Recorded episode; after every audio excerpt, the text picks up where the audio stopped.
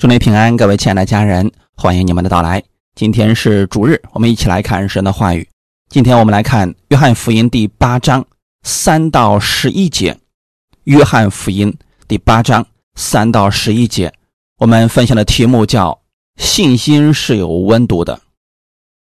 一起先来读一下这段经文：约翰福音第八章三到十一节。文士和法利赛人带着一个行淫时被拿的妇人来。叫他站在当中，就对耶稣说：“夫子，这妇人是正行淫之时被拿的。摩西在律法上吩咐我们，把这样的妇人用石头打死。你说该把他怎么样呢？”他们说这话乃是试探耶稣，要得着告他的把柄。耶稣却弯着腰，用指头在地上画字。他们还是不住的问他，耶稣就直起腰来对他们说：“你们中间谁是没有罪的，谁就可以先拿石头打他。”于是又弯着腰用指头在地上画字。他们听见这话，就从老到少，一个一个的都出去了，只剩下耶稣一人，还有那妇人仍站在当中。耶稣就直起腰来对他说：“妇人，那些人在哪里呢？没有人定你的罪吗？”他说：“主啊，没有。”耶稣说：“我也不定你的罪，去吧，从此不要再犯罪了。”阿门。我们一起先来做一个祷告。天父，我们感谢赞美你，谢谢你给我们新的开始，在新的一周的时候，我们领受你的话语。带着你的力量而生活，你知道我们的软弱，你也知道我们在这个地上有很多事情我们自己做不到。你帮助我们，供应给我们力量，让我们带着你的能力去做事情。我们愿意在生活当中更多的认识你。借着今天的话语，让我们领受你的启示，得着你的力量。奉主耶稣的名祷告，阿门。这段经文是祝棚节发生之后的一个故事。在祝棚节期间，耶稣曾经对众人说：“人若渴了，可以到我这里来喝。信我的人，就如经上所说，从他腹中要流出活水的江河来。”耶稣不仅仅讲了这些，而且还行了不少的神迹。这让当时的在宗教当中的执政者非常的不舒服，因为此时的耶稣名气已经很大了。再加上影响力越来越大，能显神迹奇事，大家对他的拥戴越来越高，所以他们心里十分的不满意，嫉妒之心已经产生。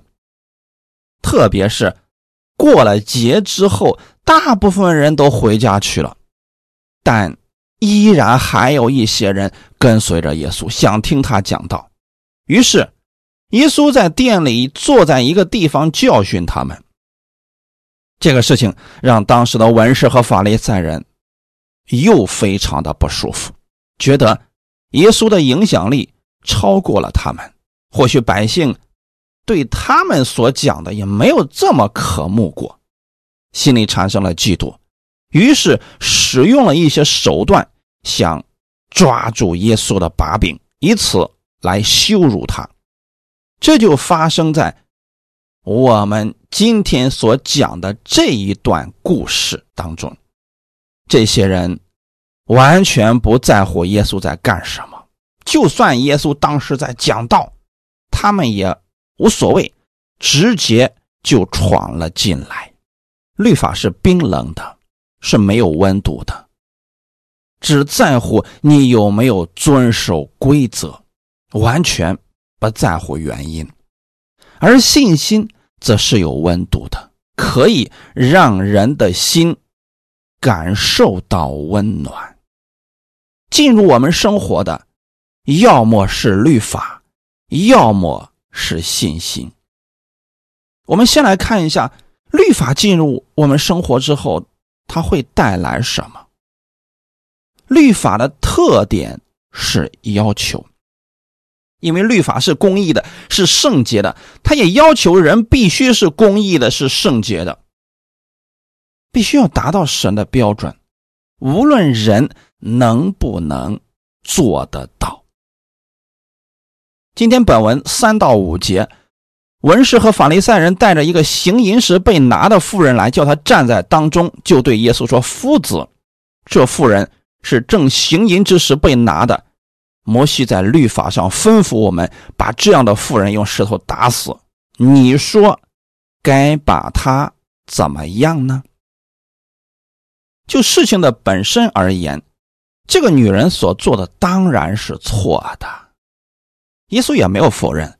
我们就今天来讲这个事情，我们也会承认这个女人的确犯罪了。在律法里面，他是触犯了神的律法。但同时，我们要记得另外一件事情：神赐下律法的目的是什么呢？是为了让人死吗？当然不是。罗马书第三章十九到二十节，我们晓得律法上的话都是对律法以下之人说的，好塞住个人的口，叫普世的人都伏在神审判之下。所以，凡有邪气的，没有一个因行律法能在神面前称义。因为律法本是叫人知罪，人不知道自己的行为是否正确的时候，律法是一个很好的标准。律法会告诉人什么可以做，什么不可以做。人若是违背了神的律法，他心里应当知道这是不对的。知道这是犯了罪，这就达到了神律法的目的，就是要塞住个人的口。通过刚才我们读的那段经文，我们可以知道，所有在律法之下的人，他们都是罪人。就算你是不信的人，还是在犹太教之下的。都是一样的，都在神的审判之下，因为凡有邪气的，没有一个因行律法能在神面前称义。普天下望去，没有一个人能遵行神的律法。当人活在律法之下的时候，他就应当知道自己是一个罪人。那当人，知罪之后该怎么办呢？如果人只要犯了罪就得死，那么恐怕以色列人没有一个可以活下来。旧约的时候，人犯了罪，就要带着赎罪祭来到祭司那里为罪献祭，以此恢复与神的关系。如果人不愿意悔改，不愿意献祭，屡次犯罪，那么刑罚便会临到他们。就拿今天这个女人的事情来讲，如果是一个人经常性的犯这样的罪，那么是应当把他们从以色列当中除掉的。生命记二十二章二十二节，若遇见。人与有丈夫的妇人行淫，就要将奸夫淫妇一并致死，这样就把那恶从以色列中除掉。这里指的是什么呢？有人破坏了别人的家庭，而且这两个人的事情，应该说不是一次的，跟今天所说的这个女人，应该不太一样的。但宗教人士用的是这条律法来定这个女人的罪，但是他们只是把这个女人带了过来，男的并没有带过来。有人就说了，很有可能这男的就是一法利赛人或者文士啊，这个不重要，重要的是他们是想借着这件事情来抓住耶稣的把柄。用这个经文对不对呢？并不正确，因为上面的经文是针对惯犯而言，并不适用于偶然犯罪的女人。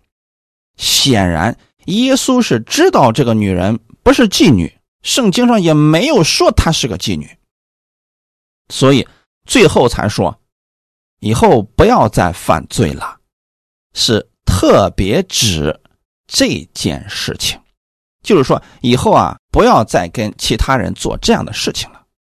相关的摩西律法其实还有很多，但都有一个特点。就是人根本听不进去神的律法，最后在社会当中造成了极大的危害，这才会被打死。我们看一段经文，《生命记》二十一章十八到二十一节：人若有顽梗悖逆的儿子，不听从父母的话，他们虽惩治他，他仍不听从，父母就要抓住他。将他带到本地的城门，本城的长老那里，对长老说：“我们这个儿子顽梗悖逆，不听从我们的话，是贪食好酒的人。本城的众人就要用石头将他打死，这样就把那恶从你们中间除掉。以色列众人都要听见害怕。”我们在这里看到了没有？什么情况之下才会打死人呢？那都是对社会造成极大的危害，对大家造成极大的危害，才会打死他了。神赐下律法，从来就不是为了把人给治死，乃是为了让人治罪。在这里就特别提到，人如果有了一个顽梗悖逆的儿子，你要记得是父母亲自把儿子送到长老那儿，然后大家就用。石头把这个儿子给打死了，那这都是什么样的情况之下才会出现呢？如果是你的儿子不听你的话，你会不会在他第一次犯错的时候就把他带到城门口给长老呢？我相信你不会的，除非有一天你觉得这个儿子无可救药，甚至完全听不进去了。非常的饿了，你才会把他带过去，对吗？那其实神爱我们也是如此啊。如果你有愿意悔改的心，神不会让你死的。如果神希望你死，他不救你，你必然会死。律法是好的，如果用的得当，是对人有益处的。怕的是律法主义者将律法带进生活，让你的生活充满律法，用各种规条辖制人，甚至用律法攻击他人，这就不好了。今天的这些宗教人士，真的关心这个女人吗？希望这个女人改变吗？当然不是。这个女人的死活对他们来讲一点儿都不重要。他们只想利用这个女人的事情来攻击耶稣。本文的第六节，他们说这话乃试探耶稣，要得着告他的把柄。耶稣就弯着腰，用指头在地上画字。为什么他们要给耶稣出这个难题呢？因为近期耶稣一直在宣扬神的话语。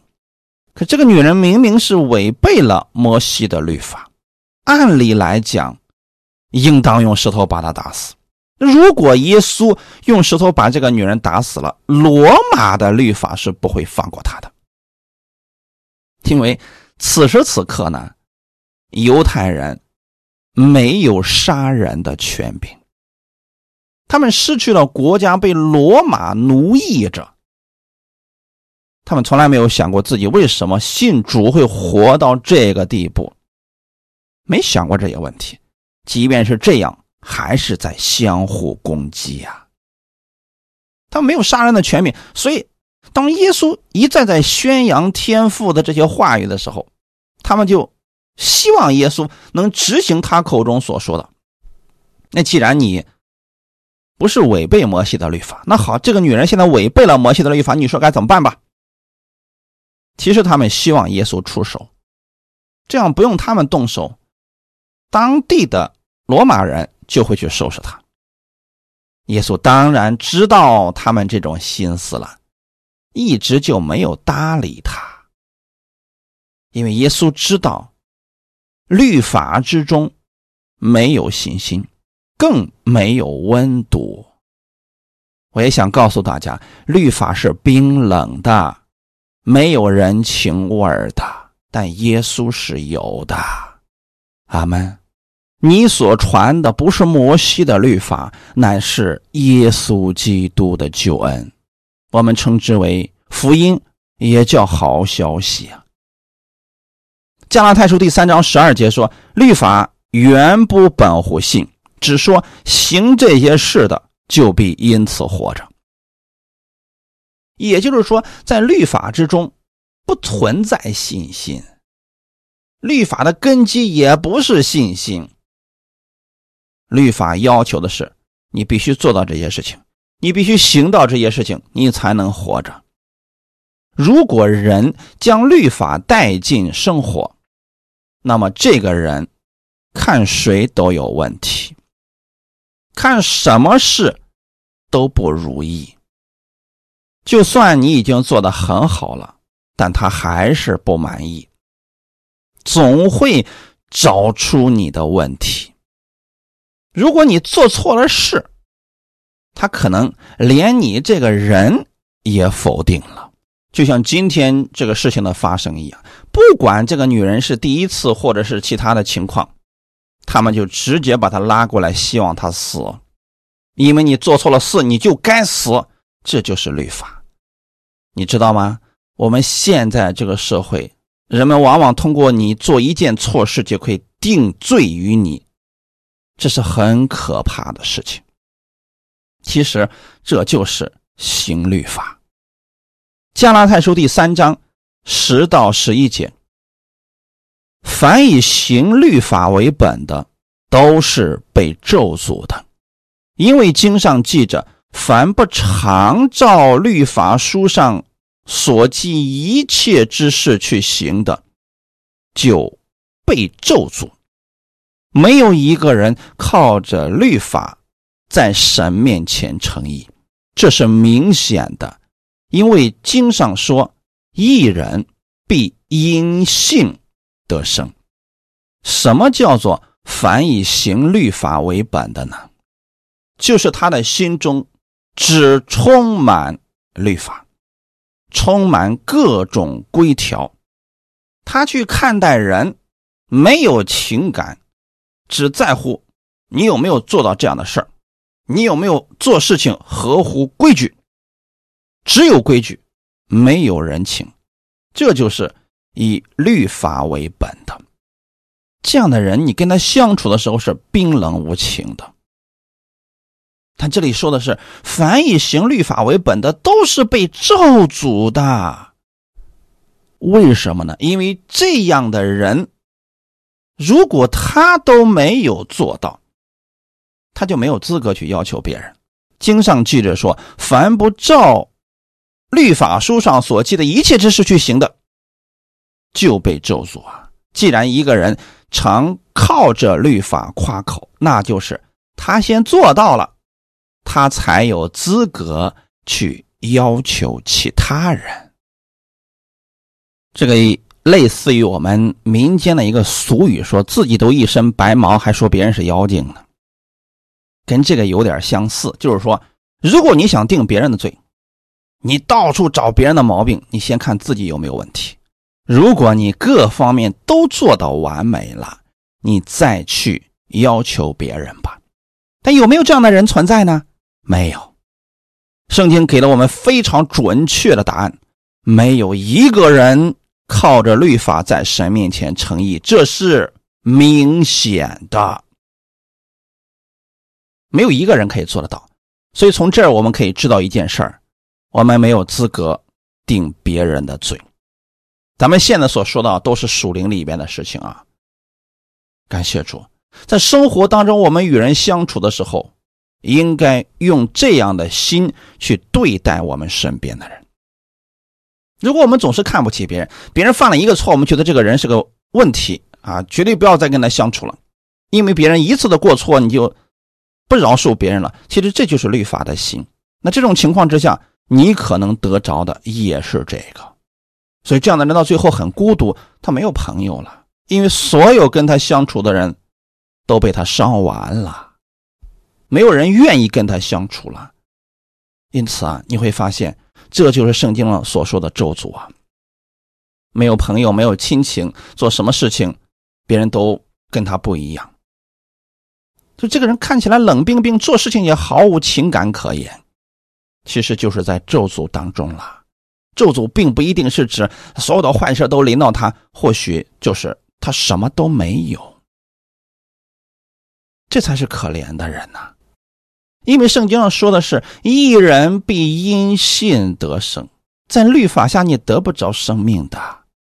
我们得着生命是靠着信心呐，我们被称为艺人也是因着信心呐，不是因着行律法呀。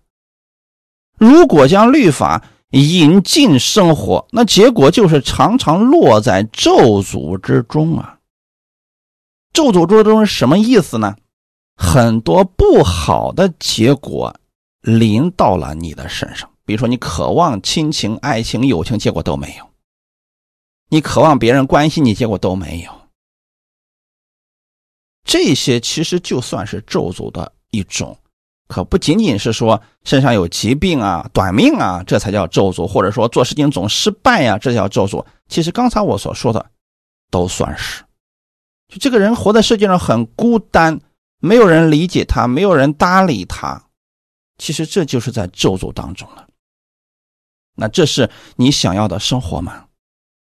如果不是，那就不要走这条路，因为你还有另外一条路可以走，就是让信心进入生活。加拉太书第三章十三到十四节，基督既为我们受了咒诅，就赎出我们脱离律法的咒诅，因为经上记着，凡挂在木头上都是被咒诅的，这便叫亚伯拉罕的福因。基督耶稣可以临到外邦人，使我们因信得着所应许的圣灵。基督为我们成为了咒诅。如果你说我的生活当中常常感受到孤单，感受到别人对我们不是那么热情，甚至我们觉得很难过，做事情也经常失败。包括身体上有各种各样的问题等等，你可以理解这是一种咒诅。但怎么样能够脱离这种咒诅呢？信耶稣，这是跟信心有关的，可不是行律法啊。因为耶稣基督已经将我们从律法的咒诅当中脱离出来了，他救我们脱离了。咒诅是在律法之下，因为人无法遵行律法，所以才临到了咒诅啊！这是人配得的东西啊，因为你做不到嘛，律法要求的部分你完全做不到，所以咒诅临到了。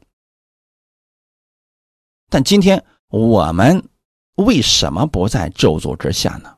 是因为耶稣把我们从咒诅之下救出来了，他担当了我们的咒诅。这便叫亚伯拉罕的福，因基督耶稣可以临到外邦人。你现在临到的是什么呢？亚伯拉罕的福啊！有人说亚伯拉罕的福指的是什么呢？神曾经应许亚伯拉罕双倍的祝福，地上的祝福以及天上的祝福。所以当时神给亚伯拉罕说：“你的子孙，比如……”地上的尘沙，还有就是天上的星星，有没有发现这是神给亚伯拉罕的福气啊？他所做的事情都是蒙福的。那我们也希望我们得着这样的祝福啊！首先是得着天上的祝福，耶稣把他所有的祝福给了我们，属灵的祝福，在我们相信耶稣的那一刻。我们就已经得着了。还有另外一部分是在哪里呢？在地上的祝福。亚伯拉罕不仅仅拥有天上的祝福，他还拥有地上的祝福啊！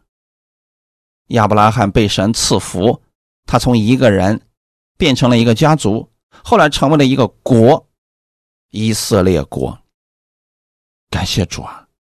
这是神给他在地上的祝福啊！他的子孙后裔的确很多，我们也可以领到这样的祝福，但是靠什么得着了呢？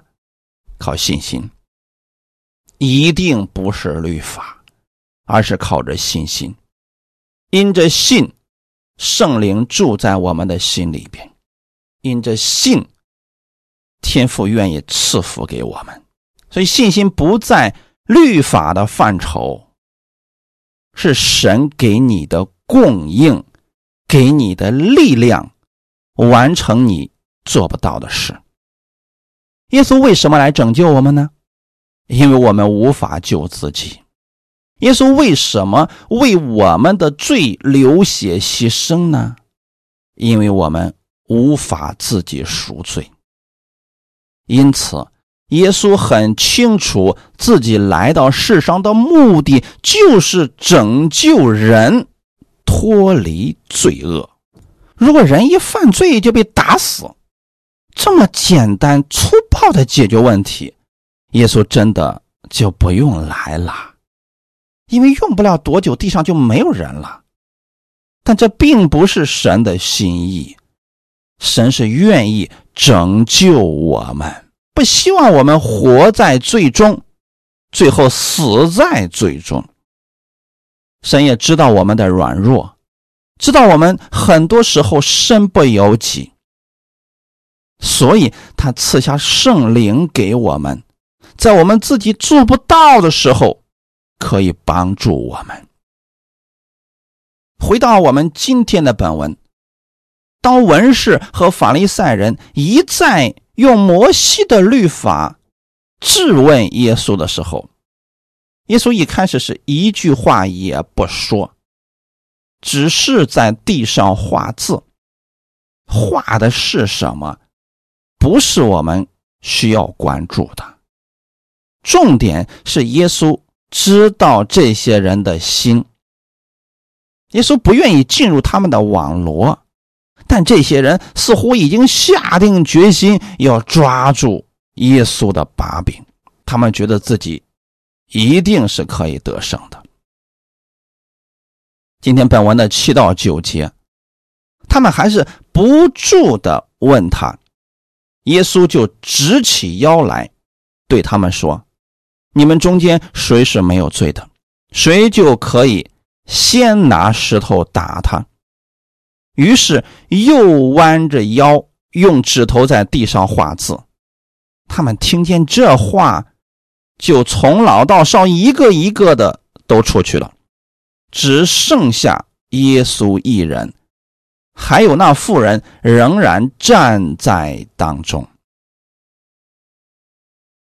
和律法之下的人交往，我们一定要注意到这一点，那就是不要落下什么把柄在他们的手中，否则有一天他一定会反咬你一口。过去的时候啊，我们听过很多类似的一些事情，就是过去在律法之下，有一些人初次到教会，感觉教会还是挺不错的。啊弟兄姊妹呢，看起来也很热情，他就把自己的事情啊告诉了家人们，希望弟兄姊妹给他祷告。没想到啊，大家知道他这个事之后，没想到说：“哎呀，这个人竟然是这样的人，竟然做了这样的事情。”好，大家开始定他的罪了。慢慢的，这个人再也不相信教会里的人了。本来他在这个世界上就已经伤痕累累了。他以为来到教会当中，看着这一群人如此的热情，那些人告诉他有什么事情，你可以告诉我们，我们为你祷告啊。没想到，当他把自己的私密的事情说出来的时候，那些人到处宣扬，说他这个人有问题。其实这就是把柄落在了别人的手中啊。他们觉得你竟然做了这样的事情。你不配在我们的教会当中啊！这教会多么的圣洁呀！你竟然做这样的事情，你还想来教会当中得救啊？不可能！你的罪实在是太多了。所以各位家人们，在律法之下，我们无法相信他人，因为律法之中没有信心呐。那什么是在律法之下呢？什么样的人在律法之下呢？律法是以自我为中心，他要的是各种要求、规条。比如说摩西律法，那就是要求人必须都做到摩西律法所说的那些规条，人人都得全部做到。如果做不到，那就是犯罪了。什么人在律法之下呢？除了认识耶稣基督的恩典之外的人，全部都在律法之下。这就包括了不信耶稣的人和。活在律法之下的犹太人，他们都在律法之下。就这些人经常使用神的律法去定罪他人。如果你不知道什么样的人是律法之下的人，什么样的人是律法主义者，你看你身边的人是不是有些人经常性的挑你的毛病？就是似乎你在他的眼中没有优点，他所能看到的都是你的缺点。其实这样的人就是活在律法之下。可能听到这个答案的时候，很多人说了：“呀，我周围大部分都是律法之下的人呐。”没错，其实这个世界本身就在律法之下，真正能明白耶稣恩典。并活出恩典的人非常的少，所以我们呢才能看到很多人实际上活得并不开心，他们确实是活在咒诅之下的。这些人的特点是什么呢？你过得比他们好的时候，他们嫉妒你；你过得不如他的时候，他们挖苦你。这些特点我们身边到处都是。今天的。文士和法利赛人为什么要针对耶稣？就是因为耶稣的影响力已经超过了他们，不是耶稣做错了什么，而是耶稣能力超越了他们。他们心里十分的不舒服啊！他们想借着这个女人的事情来攻击耶稣，而此时的耶稣用律法回答了。这些拿着律法攻击别人的人，这是我们需要学会的智慧。如果有人活在律法之下，以自我为中心，经常拿着律法去攻击他人，这样的人，不要给他恩典，要给他律法，让他意识到自己是有问题的。如果他不意识到自己的问题，他总觉得别人到处都是问题。这样的人是不会改变的。耶稣说：“你们中间谁是没有罪的，谁就可以先拿石头打他。”耶稣这一招绝呀！这一群人把这个女人带过来的时候，他们只意识到了这个女人是有罪的，却从来没意识到自己是有罪的。而耶稣的这些话语，是站在一个公平的角度，说可以呀。如果你们中间谁没有罪，你们就可以拿石头打他。耶稣想告诉这些人，谁有资格去执行律法，那就是无罪的人。既然你们都有罪，那你们就没有资格。去拿石头打他了。现在先思想一下，你们自己有没有罪？有没有得罪神？有没有违背摩西的律法？原来在律法之下，人人都是有罪的，只是犯罪的方式不同罢了。虽然这些人没和这个女人一样犯相同的罪，可他们必定在其他事情上也违背了神的话语，结局也一定是被打死。这些人很识趣，知道如果再不走啊，假如耶稣把他们的丑事当众给说出来，那会更难堪。于是，聪明的老人先离开了。再后来呢，一个一个的都走了。这是我们要学会的智慧。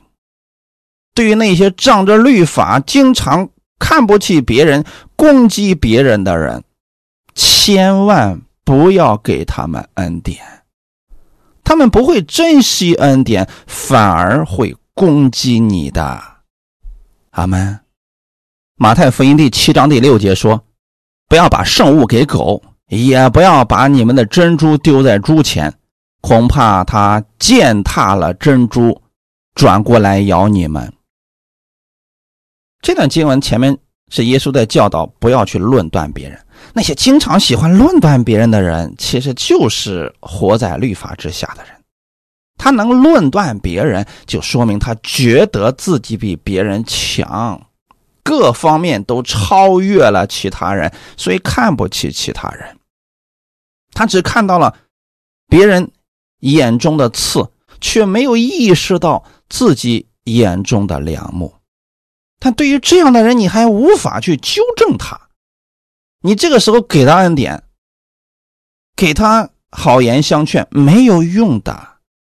所以耶稣才说：“不要把圣物给狗，也不要把珍珠丢在猪前，因为他们不识货啊，他们会把珍珠给踩碎了，转过来咬你啊！你给他丢点吃的，这就够了。不要把这么珍贵的东西丢在他们的眼前。同样的，有很多人活在律法之下，觉得自己非常的圣洁。”常常用律法去攻击他人，不肯饶恕他人，等等，这个样的人，不要跟他们争论，也不要给他们恩典，因为他们不会珍惜恩典。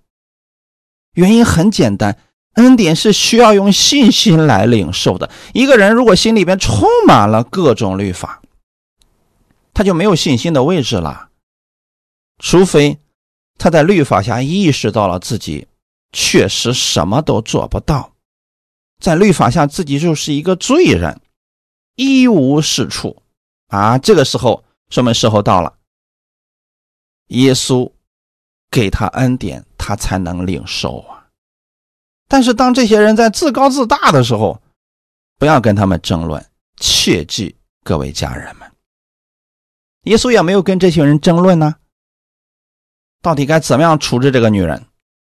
耶稣只是告诉他们：“如果你们中间谁没有罪的，你们先来打他。”第十节到十一节，耶稣就直起腰来，对他说：“妇人，那些人在哪里呢？没有人定你的罪吗？”他说：“主啊，没有。”耶稣说：“我也不定你的罪，去吧，从此。”不要再犯罪了。当律法主义者散去之后，只剩下耶稣和这个女人。此时的女人想必知道自己犯了罪，差一点儿就离开人世了。好在有耶稣。那些要他命的人已经离开了，耶稣给他的。不是摩西律法，而是恩典。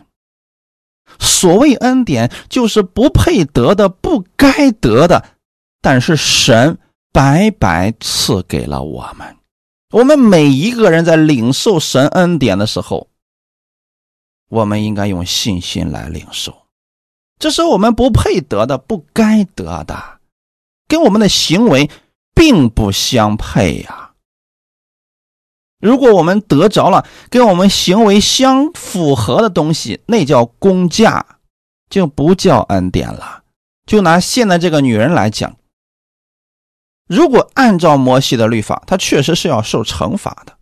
但现在是耶稣的恩典临到她，她需要用信心来领受的。耶稣问他：“没人定你的罪吗？”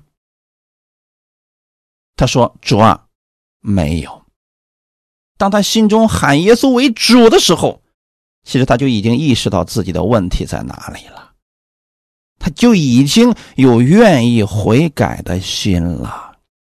耶稣不定罪，是要消灭罪；耶稣不定罪，是要给他力量胜过罪；耶稣不定罪，是知道他的软弱。他来到世上也是要代替这个女人的罪恶受刑罚，要把她从罪恶当中拯救出来。耶稣基督有定罪的权柄，但他却没有定罪。那些文士和法利赛人没有定罪的权柄，他们却一心想定耶稣的罪。耶稣不定罪，是因为他心中有爱，他要救人；法利赛人想定罪，是要维护他们自己的利益，所以两者的心态完全不同。面对罪恶，我们不能掩藏，也不能包裹。但是也不能够以揭露罪恶为目的，到处宣扬别人的罪，这两者都是不可取的。你看这个世上，他不信主的人，他们犯了错之后，极力的掩盖，谁要敢说他这个问题，那跟谁急，这就是掩藏自己的罪。那还有另外一种是什么情况呢？就是一个人发现了另外一个人的罪，到处去宣扬。让这个人彻底的社死。你有没有发现，在我们这个时代，这样的事情是越来越多了呢？随着网络的发达，各样隐藏的罪恶好像都被显露出来了。当这些丑事被爆出来的时候，当事者社死，而不散消息的人，他们的心又是怎样的呢？谁想过呢？其实都是有目的的，两败俱伤罢了。谁能保证自己没有罪过呢？但是我们来到教会当中，我们不应该如此啊！耶稣来到世界上是宣扬天父的爱，宣扬天父的拯救。他知道人的罪，他得依然接纳罪人。哈利路亚。就像耶稣知道你的一切，他仍然接纳你，仍然爱你，这就不是律法能做到的了。律法发现你的罪，就会指出你的罪；等耶稣发现了你的罪，他要解决掉你的罪，而不是解决掉你这个人。教会不是各种八卦新闻的收集站，教会是要帮助人从罪恶当中脱离出来。让他们认识耶稣基督，让他们凭着信心去接受从神而来的恩典。当我们把耶稣介绍给人的时候，人就活在信心当中，活在恩典当中，人自然就会远离罪恶，他的人生就跟过去不再一样了。但如果就像今天的法利赛人一样，他们发现了这个女人的问题。让这个女人当众出丑，当众指出她的问题，那这个女人以后就没法再生活了。但耶稣不一样，耶稣知道给他恩典，他能够重新开始生活。神是希望我们如此改变的，因为我们活在信心当中是有温度的，我们人与人之间相处的时候是有温度的，我们大家都是。三十六七度，好吧。那如果你跟一个零度的人相处呢？你暖不热他的。这是很危险的，他会带走你的温度的。所以各位家人，不要活在律法之下，冰冷无情，要活在信心当中，用耶稣的温度去温暖我们身边的人。最后，我们看一段经文，《希伯来书》第十章十九到二十三节，弟兄们。我们既因耶稣的血得以坦然进入至圣所，是借着他给我们开了一条又新又活的路，从幔子经过。这幔子就是他的身体。又有一位大祭司治理神的家，并我们心中天良的亏欠已经洒去，身体用清水洗净了。就当存着诚心和充足的信心来到神面前，也要坚守我们所承认的指望，不致摇动，因为那应许我们的是信实的。阿门。这段经文告诉我们：我们不是活在律法之下，我们乃是活在恩典之下。我们是活在信心之中的，因为耶稣的到来，他开始了信心。耶稣也是信心的结束。这里提到，我们既因耶稣的血得以坦然进入至圣所。在过去的时候，不是什么人都可以进至圣所的，那只有大祭司。一年有一次机会可以进入至圣所去领取神的祝福，可我们现在不一样了。神借着耶稣给我们开了一条又新又活的路，从幔子经过，让我们可以进到至圣所，而且是坦然无惧的。你领受这些的时候，需要有信心。当你带着信心进到至圣所，领取了神白白所赐的恩惠，你出去的时候，你整个人就感受到温暖了。你知道这本身是你不该得的，但是神却赐给了你。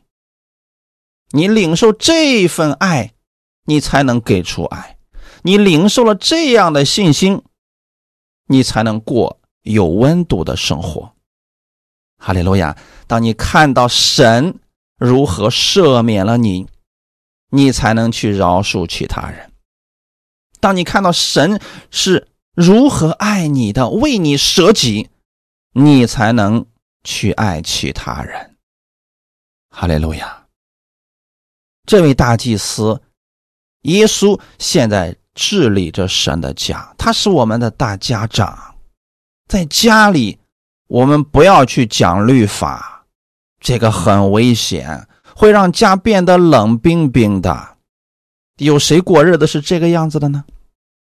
在家里边，把各种该做的、不该做的都分配好，贴在墙上，每一天必须去执行，这样的家，有谁愿意待呢？